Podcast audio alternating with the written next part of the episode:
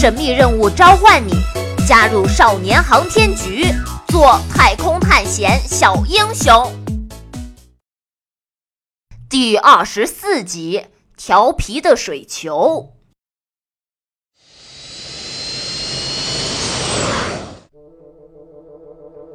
小达，你还好吧？喂，你被人当球一样传来传去的，你也会晕的。嗯，那谁让你在半空中缩得像球一样？球，当然就是被传来传去的嘛。咦，王老师，飞机是不是又开始爬升啦？是的，不间断的抛物线飞行，每隔一会儿就会有二十多秒的失重体验。你们刚刚其实已经完成了一个小的训练项目，就是人体传球。啊，那也算训练项目啊！小达，看来你要感谢我了。谢你个头啊！下次你来当球给我传，我就谢你。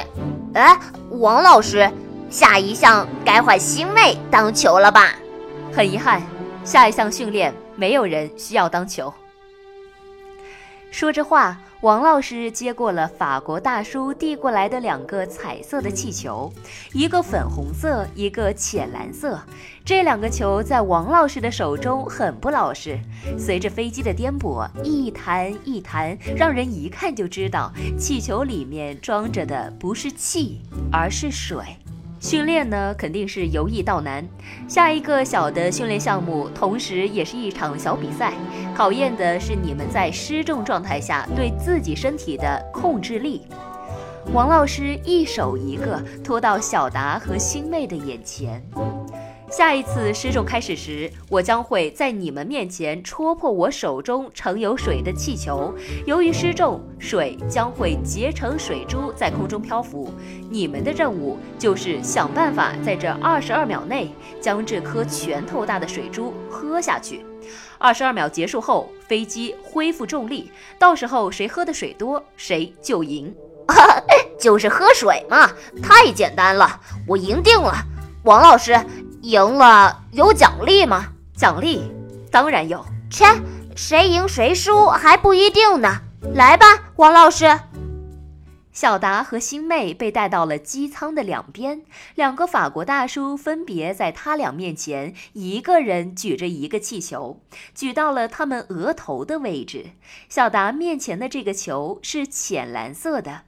王老师站在两人的中间。等待着下达开始的号令，飞机在空中昂着头，不断朝着更高的方向爬升，失重的临界点就快要到了。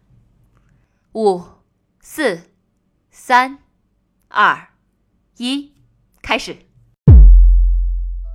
小达的身子一松，好像有人从他们脚下把飞机抽走了一样。与此同时，他面前的法国大叔用早已准备好的大头针，轻轻戳向了那个已经漂浮在空中的球体。一瞬间，一颗浅蓝色、晶莹剔透的水球从破裂的气球表皮中迫不及待地挤了出来，像是终于挣脱了束缚，在空中晃晃悠悠。跟着晃晃悠悠的，还有小达印在这颗水滴上的倒影。小达张着大嘴，朝着他扑了过去。别得意，看我一口把你喝掉！啊，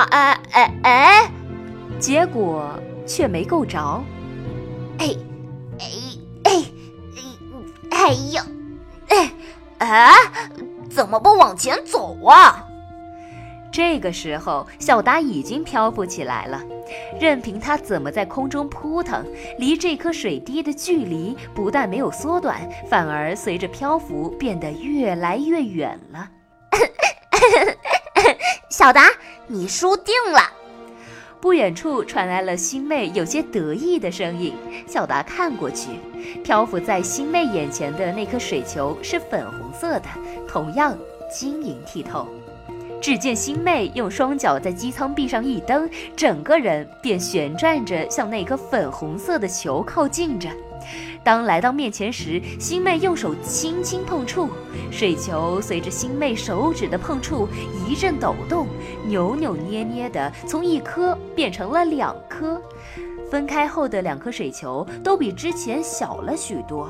星妹张大嘴，先是一口吞下了那颗离她近的，顾不上往下咽，就开始追那颗离她远的去了。眼看着星妹已经喝到水了，小达有些着急，他心想：不能输啊！他学着新妹的样子，双脚猛蹬机舱壁，借助着这个力量，小达像一颗炮弹一样，再次向漂浮在空中的那颗浅蓝色的大水球发起了攻击。哎，啊啊！大概是用力过大，小达飞出去的速度极快，还没来得及张嘴，那颗水球已经来到了他的鼻子尖前头。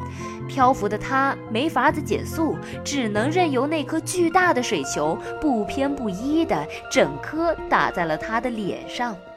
一时间，大水球被撞成无数小水滴，向四周飞溅出去。哎呦，糟糕！被水球撞懵了的小达还在忙着把四散的水珠往嘴里送，全然没有顾及到二十二秒是非常短暂的。短暂到在小达还苦恼于怎么才能张大嘴喝到更多的水时，失重已经结束了，连人带飞的四散的浅蓝色水滴，刹那间被一只叫做重力的手抓住，摔在了机舱里，摔了个四脚朝天。哎呦喂呀！由于整个机舱都是白色的，那些有颜色的小水滴滴下来就会格外的明显。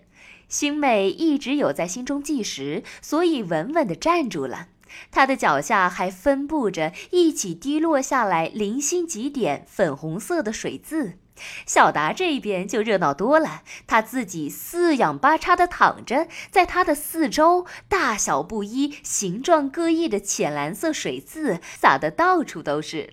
哎呦，这一失起重来，身体根本控制不了。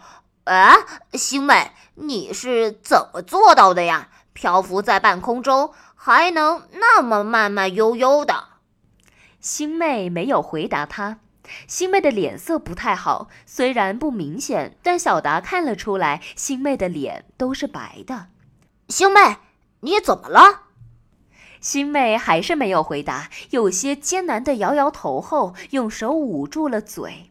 小达看出不对，脑中灵光一闪，跑到机舱后拿出了一个东西，又跑回了星妹的身边，当着星妹打开，原来是一个呕吐袋。